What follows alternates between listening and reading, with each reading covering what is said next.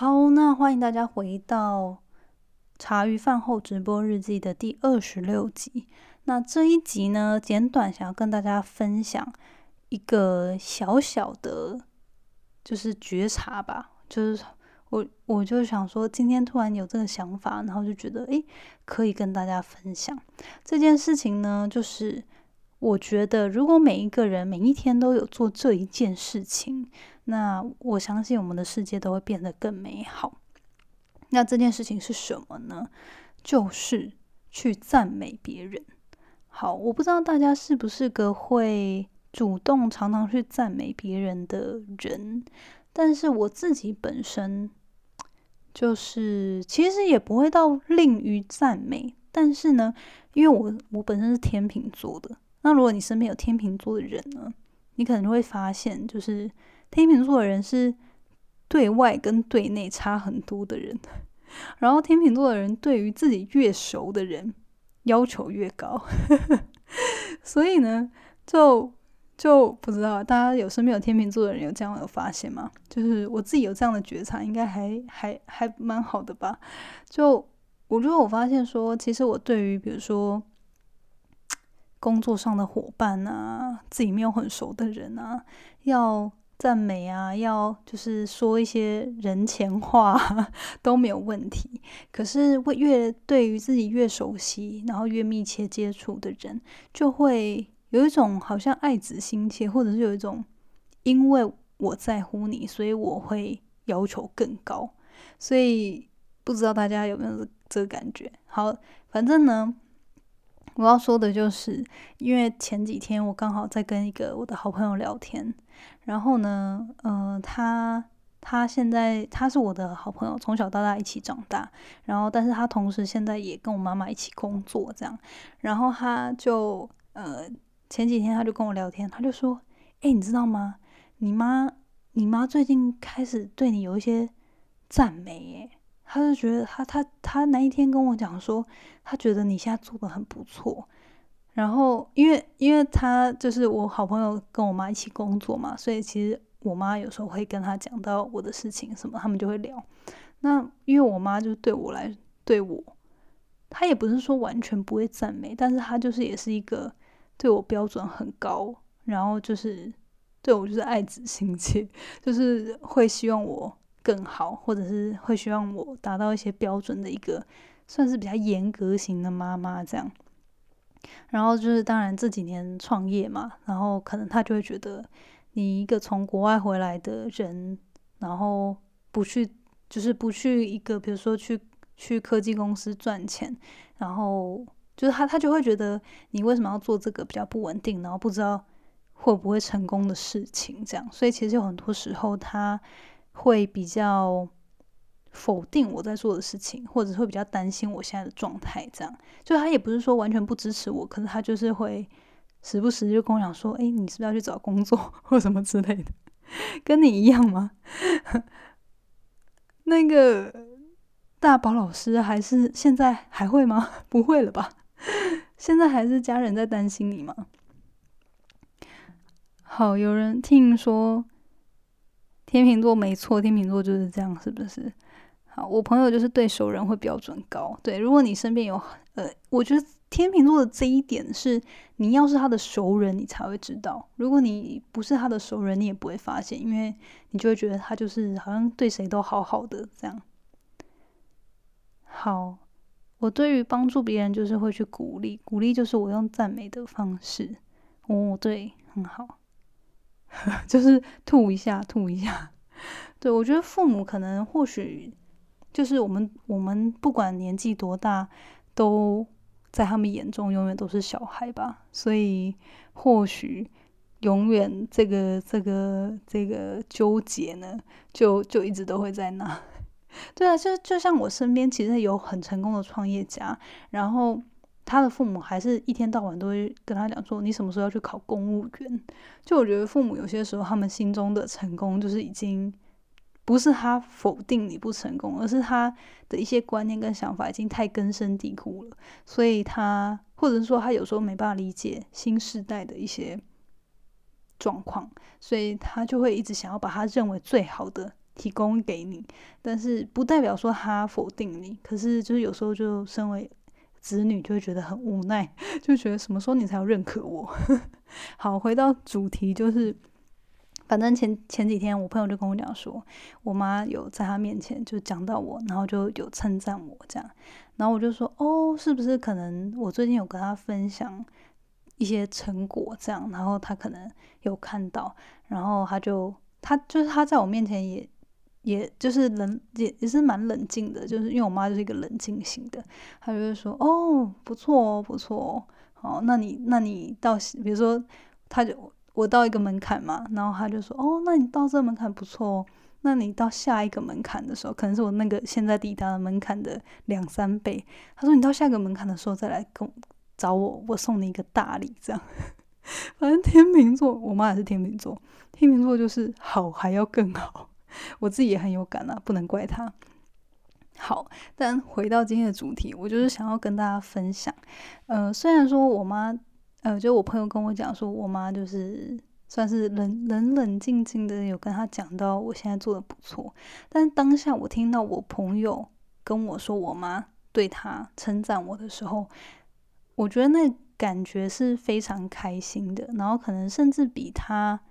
直接称赞我。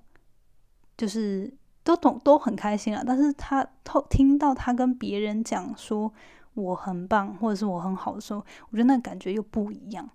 所以我今天就想跟大家分享说，嗯，其实我很希望鼓励大家，就是也提醒我自己说，我们其实可以每一天都尽量找机会去鼓励或赞美别人，因为像我自己就会常常。嗯，觉得说，哎，对方可能不需要吧，因为我比如说我身边很很多很多人都是自己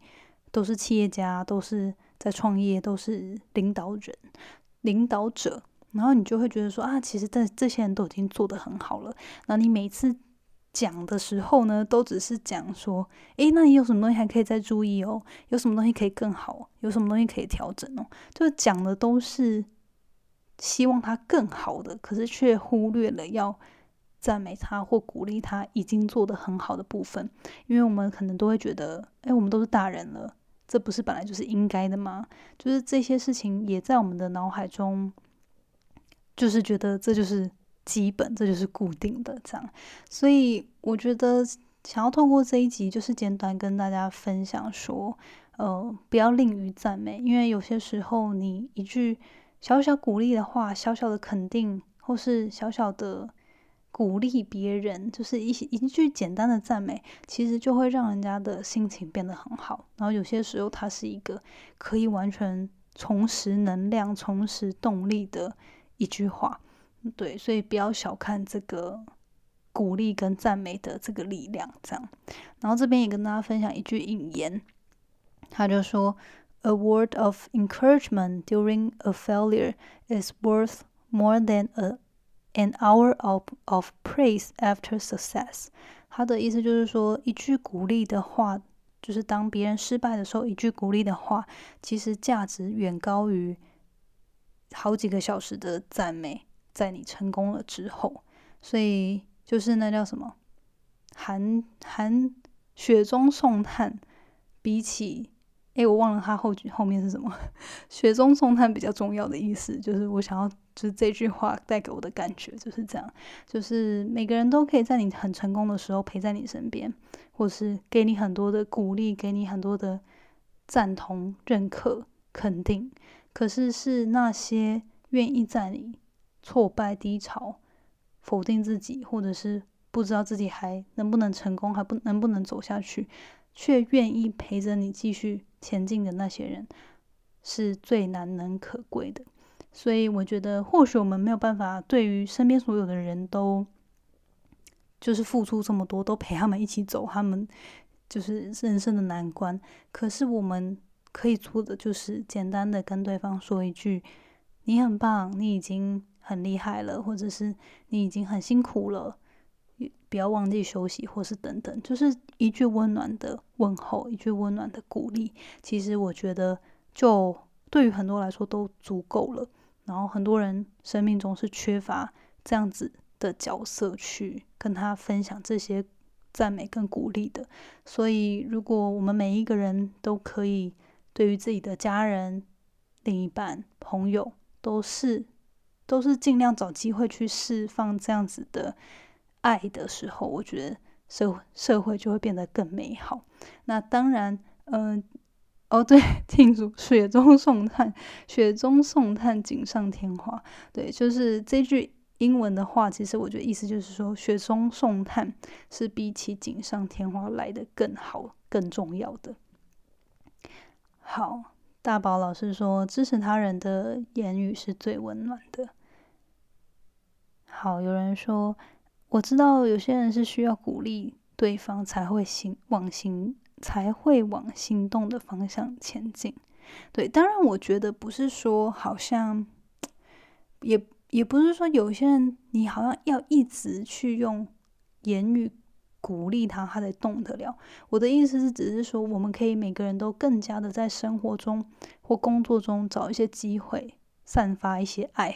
就是透过这些简单的鼓励、简单的赞美，你就可以去把这样好的能量散播出去。那这些都只是我们每个人的举手之劳。好，然后最后我也想跟大家分享一个，其实我自己一个人的时候，我还蛮常会做的一个小游戏嘛，就是我每次我可能我一个人在通勤啊，或者是在。就不管说，比如说搭捷运、搭公车，或者是我在咖啡厅里面，然后我有时候一个人我在发呆的时候，我就会看一个人，然后我就会看，我就会看着就是一个随便随便的人，然后就看这个人，然后我就会想说，诶，如果这个人来跟我讲话的话，我要怎么赞美他？就是我就会随机的挑路人去思考他身上有哪一个点，我可以说一些好话，然后。就是我不见得会主动上前跟他说话，但是我就会想说，哦，如果他跟我打招呼的话，我会赞美他什么？然后我觉得这个这个游戏应该是来自于我以前在美国的时候，就是在美国，大家很容易，呃，不像台湾，如果你。跟人家对到眼什么的，我们不太会打招呼。可是，在欧美，其实很多时候大家就会点头啊，会说个嗨。然后有些时候，比如说开门，别人帮你开门，他会跟你小聊几句这样。所以我觉得在那时候，我就突然就觉得，那时候刚刚接受到这样的文化的时候，我就会常常觉得啊，我不知道跟对方说什么。所以那时候我就有这个，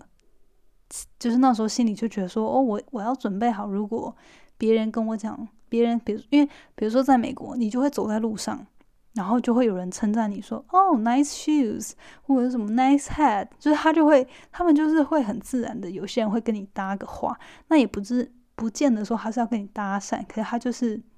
就是欧美人可能就比较活泼吧，就他们就会很乐于去称赞他们路上看到的人，然后或者是说，哦，就是有些人他，比如说那天。呃，打扮的很华丽啊，或者我们在路上会看到有些人可能就是去 party，然后穿的很端很盛大什么的，我们也会有些人就是会虽然不认识，但是就会说哦，nice dress，就是称赞他的服装很好看啊之类的。对，所以我觉得是因为当初有这个契机，然后我就回来台湾之后，好像默默不知道什么时候开始就会有这个 mental 心理的这个自己的小游戏，我觉得每次就会。看挑一个人，然后我就会想说，嗯，如果这个人跟我搭话的话，我会怎么称赞他？然后我就觉得这个游戏还蛮有趣的，因为当你在一个完全不认识这个人的状态的时候，你你就没有一些先见之明嘛，所以你就没有一些预设立场，那你就可以去思考说，哦，这个人可能有什么东西你可以称赞他。对，当然，我觉得这个练习因为时间很短啊，所以大部分都会是想一些比较外表的东西，比如说，哦，这个人今天穿搭真好看。我有看到他的，就是比如说整身是有搭配的，然后或者是说，哦，这个人看起来刚剪新发型诶，或者是他梳的油头很用心之类的，就觉得哦，特别有打扮，很棒。反正就类似这种。可是我觉得它是一个蛮好的练习，就是你可以去思考你怎么开始去称赞别人，然后去注意到一些呃，就是别人的一些小细节，这样。好，所以回到今天 我看大宝老师说什么，真的眼神对到就要哈拉几句，都是很可爱的称赞。对，就我觉得像欧美啦，但我不知道其他国家怎么样。就是我过去的一些旅游经验或者是居住的经验，就有发现这个文化，所以我觉得还蛮有趣的。就台湾人比较少这样，就是感觉台湾人平常如果突然这样跟别人打招呼，人家可能会觉得很，也会觉得有点怪吼。反正这就是一个文化的问题。好，那哦，不过像这个啊，其实我觉得有时候有点会在台湾刻意练习这件事，因为我就觉得台湾人明明就很温暖，可是我们好像蛮避俗的，就不太会主动表达。然后像上次，我就记得好像是跨年还是某个节日，然后我就记得那一天晚上，应该是应该是跨年，就是要吃年夜饭，哎。还是圣诞，应该是圣诞节。好，反正不重要，反正就是某个节日，然后呃，一般来说会祝福对对方圣诞快乐或是新年快乐这样。然后我就记得我那时候要去虾皮拿包裹，然后在拿之前我就想说，哇，这个这个虾皮的店员好辛苦哦，就大家已经准备在放假了，然后他一个人在这边顾店这样。然后我就那时候心里就想说，好辛苦哦，然后要不要跟他就是祝福他？然后我觉得以前如果在美国的话，这句话这些祝福就是会很顺畅的出来。可是，在台湾的话，我就不知道为什么就会觉得很卡，就会觉得好像别人就是台湾不习惯特别去这样子，就是随意跟陌生人哈拉这样。所以，但我那时候就就不知道为什么，反正那那天就还是觉得有点害羞，就有点不知道要不要跟他讲这些话。然后，反正最后我就在。领领完货的时候，我就要离开之前，我还是有冒了一句说：“哎，圣诞快乐，就是辛苦了。”这样，然后，然后就那女生虽然她也没有特别回什么，但她就有腼腆的笑一下。所以我就觉得，或许这个这件事没什么，但是如果我们对于我们的生活周遭的人事物都可以更多的散发温暖，然后不管是透过问候、透过赞美、称赞、鼓励。或给予一些肯定，我相信我们一定会让我们身边的这些人事物都更加的美好，尽管它只有一点点也没关系。好，那我们今天就是这一集跟大家分享这件事情，那我们就讲到这边啦，我们明天见喽，大家晚安，拜拜。谢谢你今天的收听。如果喜欢今天的节目，欢迎你到 Apple Podcast 帮我打五颗星给予鼓励。希望收到我更多的分享，你可以在 IG 上搜寻 Janet Lin，我的账号是底线 J A N E T 点 L I N 底线。想要消除 Monday Blue，也欢迎你订阅我每周一都会发送的 Power Mail 电子报。二零二一年，Jenna 也将在每个季度举办听众专属线下聚会，促进大家可以交流成长。有兴趣参加的话，也欢迎报名关注哦。所有的详情都可以在资讯栏中找到哦。那我们下次见喽，拜拜。